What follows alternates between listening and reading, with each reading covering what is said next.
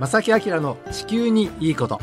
皆さんこんにちは正木明です。荻野恵美子です。今日は5月25日の午後1時を回りました。えー、5月ももう下旬に入りました、えーね、今年のこの春先から初夏にかけてのこの生活はガラッと普段とは違う形にね、えー、今なってしまいますがこのスタジオもちょっと雰囲気が違いますが 皆さんどのようにお過ごしでしょうか。どうですか荻野さん。ね本当に、うん、なんか一変というか本当に意識もいろいろ変わったりとか、うん、まずまあ生活がガラリと変わりましたよね。そうですね。あのまあこんな中生活が非常にも苦しくなってきてしまってるっていう方もね、うん、あのいらっしゃるとは思うんですけども。はいまあ、ただその普段の生活とは違う今のパターンになっているので、まあ、時間に余裕ができてしまった方は、やっぱりすごく考える時間が増えてきていると思うんです。はいでその一部を実はあの、まあ、この番組なのであの地球環境問題についてねえー、このコロナ危機が終わった後どのようなあの社会にするべきなのかというのにちょっとこうね頭を巡らせてみるのもね考えを巡らせてみるのもいい機会かなとは思いますが。あの今日のあの正木明の地球にいいことはですね、はい、ゲストにお電話をつなぎましてね、うん、お話を伺うんですが、まあ、このコロナ危機の中にですねこの中で、大きなその動きが、日本政府としての動きがありました、はい。うん、この話をね中心にお届けしたいと思います、はい、今日もしばらくお付き合いください。ぜひあの東京と電話つなぎますからね楽しみにお待ちくださいね。この番組は公益財団法人兵庫環境創造協会と近畿地区のイオンリテール株式会社そしてパタゴニアの提供でお送りします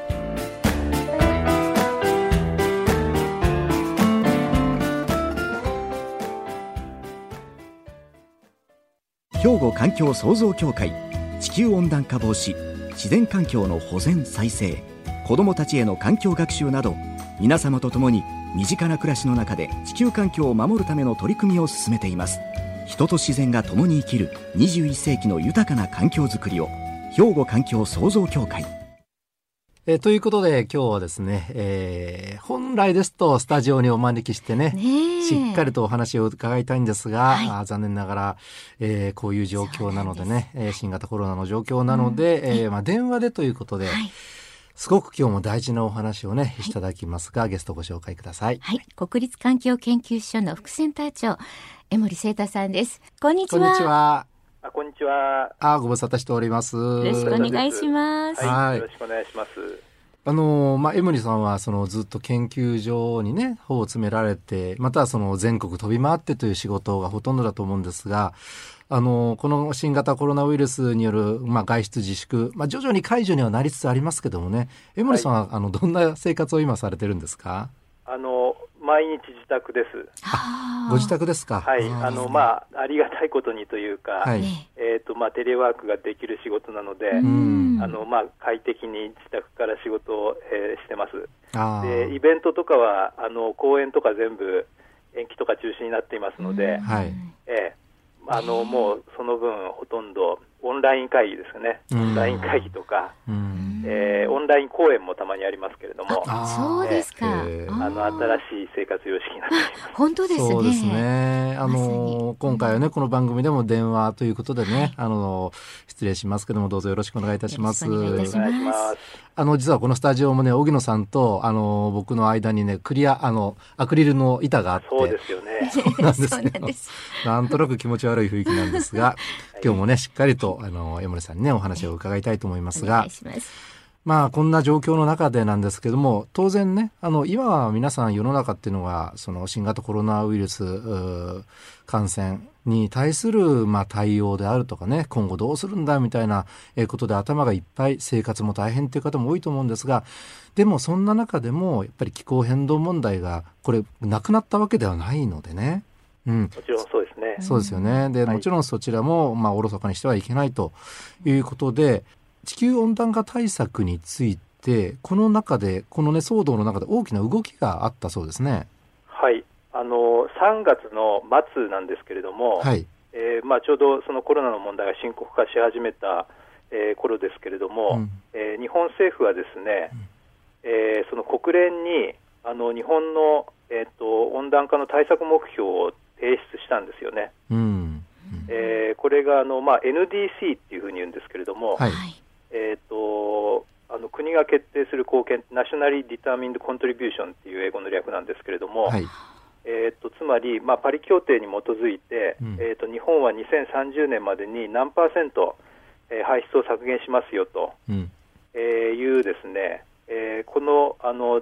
目標の提出を行ったんですよ。これはその、えー、ですからそのパリ協定を受けて各国がこの提出をしなさいよっていう決め事になっていてそれが今回提出されたということなんですね。そうですね。なるほど。で、まあパリ協定の精神から言いますと、これ、あの世界全体で各国の目標を足しても全然足りないということなので、はい、えー、あのまあ皆さん野心野心を引き上げて、うん、えー、その今まであのこれぐらい出しますよと言ってた数字よりも、うん、引き上げたのを出してくださいっていうのが、あの事務総長とかはこうずっと繰り返し言ってた。えー、ことなわけですけれども、えーとまあ、日本から出てきた数字というのは、はい、以前あの、まあ、これを出そうと思ってますというふうに言っていた、えーと、数字がそのまま出ました。で具体的に言いますと、はい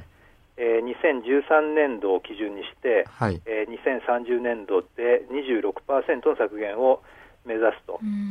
で数字で言うと同じなんですけど、まあ、ただし、えー、さらにですねあの削減を追求するよと いうあの意気込みだけ追加して、えー、提出したということになります、まあ、この数字というのは世界的に見てどういうふうに捉えたらいいんですか、えっと、例えばヨーロッパ、えー、と EU ですと、はい、1990年を基準にして、うんえーまあ40、削減というのを出していて、えー、でそれをですねさらに50から55%に引き上げようという議論を始めたところだと思うんですよね。とはいえですね、そのまあ日本も何もしないわけではなくとりあえず26%削減と。ということは、とりあえずこれをあの、まあ、実現しなきゃいけないと思うんですが、はい、やっぱりこう世界的にはちょっと遅れ気味というふうにはまあ、僕も思いますし、皆さんも、ね、思うと思うんですが、そのあたり、いかがですか？そうですね、あのまあ、日本のですね、うん、えーとまあ、約束草案といって、INDC っていう NDC に I がついてですね、はい、そのまあこれこれぐらい出そうと思ってましたと、えー、いうのを決めたのは、うん、あの2015年なんですよね、あのまあパリ協定に先立ってということですけれども、うん、5年前、うん、はい、でその時っていうのは、これ、まあ26%っていう数字を決めたんですが、はい、えーまあ、エネルギー基本計画というその国のその専門家とかその政府の議論があってですね、はい。えー、それで、えーとまあ、石炭何パーセントにしようと原発何パーセント、再エネが何パーセントっていうような数字を、うん、えー、まあ、あのこれぐらいを目指そうということを決めました。はい。でその他にいろんな対策をすると、それぞれ何パーセント減るねということを、えーとまあ、具体的な積み上げで26%説明きる、しきると、うん、えー、そういうことをやったんですよね。はい、でこれはあの日本のあの、まあ、非常に真面目なやり方でありまして、うんうん、えー、26%あの減らすって言ったら、こういうふうに減らせばちゃんと減らせるということを、うん、あのちゃんと説明できると。で、その通りにやれば減らせるんだという数字を出したと。でもしかしたら他の国っていうのは必ずしもそうじゃなくて、はい、えーとまあ、今はあのどうやったらやるかは具体的にはあのそんなにはっきりしないけれども、うん、えーと、こんだけ減らさなくちゃいけないんだと。で、まあ、あの頑張ればできそうだという数字を出しているところもあるんじゃないかと思うんですよね。で逆にこの細かさがちょっとあだになってる感じですかね。まあ、そうですね、でえーと、ですのであの、もっと大きい数字を言えっていうふうに急に言われても、ですね、はい、えー、日本の場合はその検討をやり直さないと、あのじゃあや、じゃあ頑張って30%にしますっていうふうにですね、えー、言えないわけですよね、あのあるいは35%、まあ、数字は分かんないですけれども、はい、えーとまあ、言えないわけです。えー、のエネルギー基本計画のえーと、見直しというのをやって、うん、で温暖化対策計画という、まあ、環境省の方の今度はあの計画もあるんですけれども、さらにどういう対策をするかという議論をやって、うん、そういう、まあ、かなりその行政的な手続きがかかる、それを経ないと、うん、その新しい数字が言えないという、まあ、ことになっていって、うん、えー、ですので、今回は数字としては26をもう一回言うしかなかったと。いうのが、あのまあ、政府から見た時のあの説明になるんだと思います。なるほどね、まあ、今回の新型コロナウイルスの件でまたそれがねあの目標を立てても立てられたとしても遅れてしまう状況の中ということちょっといい要素がねあまりないですけれども、まあ、いずれにしても今その政府が言ってる26%削減目標これはもちろんクリアしないといけないわけですもんね。ね。うん。で、あのー、ここでね、あの、江野さん、一曲お届けして、その後にですね、具体的にじゃあどうやってこの26%削減を実現させていくのか、そのお話をね、また伺いたいと思います。はい、後半よろしくお願いいたします。よろしくお願いします。では、ここで一曲お届けします。はい。ミスターチルドレンで、くるみ。はい。えさて今日はですね電話をつながしていただいて、はい、江森先生とね、えー、あのお話をね、えー、しているわけなんですが、ね、東京につながせていただいてます。はい。後半もよろしくお願いいたします。よろしくお願いします。はい、でさあまあ実際にこの日本が立てたこの削減目標をクリアできるかどうか、うん、ということなんですが、そのあたりいかがですか？はいあのまあ、もちろんこれはですね上積み本当はしなくちゃいけないので軽々とクリアしなくちゃいけないわけなんですけれども、はいあの当初のその目標を計画した時の考え方との比較で言いますと、うん、えっとまあ、一つあのちょっとまあえっと、不安要素というか、はい、えっと足を若干引っ張る原因としては、うん、原子力発電所の再稼働なんですよね。はい、でこれがあの政府の基本計画では、これをガンガン再稼働してですね、うん、電力の20から22%賄うと。うんいう計画になってるんですよ、でこれはもうその計画の時点から本当にそんなに再稼働するのかと、できるのかということはあったんですけれども、そういうあの数字になっていて、ですね、でこれはあの当然と言いますか、なんと言いますか、そんなに再稼働あのできていません、はい。あのまあ、いくつか再稼働した分によって、CO2 の排出量をここまである程度削減に貢献してきていますけれども、はい。えー、とても20とかにはいきそうにないというのが原子力ですよね。でえーとまあ、一方でですね、はい。えーとまあ、再生可能エネルギーの主力電源化ということがあの言われるようになってきていて、うん、エネルギー基本計画の時点でもですね22から24%あの電源を賄うと、はい、えー、いうですね、まあ、再生可能エネルギーつまり太陽風力とかですね、うん、まあ、バイオマスとか、うん、えー、そういったものですけれども、えー、これがですねあのおそらくその計画を上回ってい、うん、えー、くペースでえー、太陽風力とかはあの日本でも増えていると思います。あこれはいい要素ですね、そうですね、はい。えー、でただやっぱりその、えーと、計画に比べるとあの原発の再稼働があの目標よりもずいぶん届かないことを補ってさらに上積みするほど再エネが増えるかどうかということで考えますとやっぱりこの今の、えーまあ、延長であのいくというよりはやっぱりそのあまあ、さらにその再エネの導入っていうのを加速させるような、うん、えー、まあ、政策が必要ということかな、まあ、上積みをすればあの目指すとすれば特にですね、うん、えー、まあ、そこが大事なんじゃないかなというふうに思います。その再生可能エネルギーの分を増やす増やせるその可能性はどういうふうに捉えたらよろしいですか？えー、っとですね。まあ、今、その再生可能エネルギーを増やすにあたってもいろいろな課題がですね、うん、えー、あって、今までその固定価格買取ということで、うん、えー、まあ、非常に儲かるように、設置する事業者が儲かるようにしてやってたんですけれども、それだと国民負担が増えてしまったと。はい、でそれであの設置がですね日本の場合、他の国に比べてあんまり安くなっていかなかったじゃないかと。いうことがあって、これからはそういうその補助制度なしで安く、もう本当に安くなったから、あのえーと、補助制度なしで儲かるからどんどん入れましょうという形に、